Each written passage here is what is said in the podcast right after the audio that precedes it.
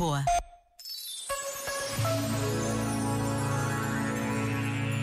Sobre a importância da quaresma, escreveu o Papa Francisco. Muitas vezes na nossa vida prevalecem a ganância e a soberba, o anseio de possuir, acumular e consumir, como se vê no homem insensato da parábola evangélica que considerava assegurada e feliz a sua vida pela grande colheita acumulada nos seus celeiros.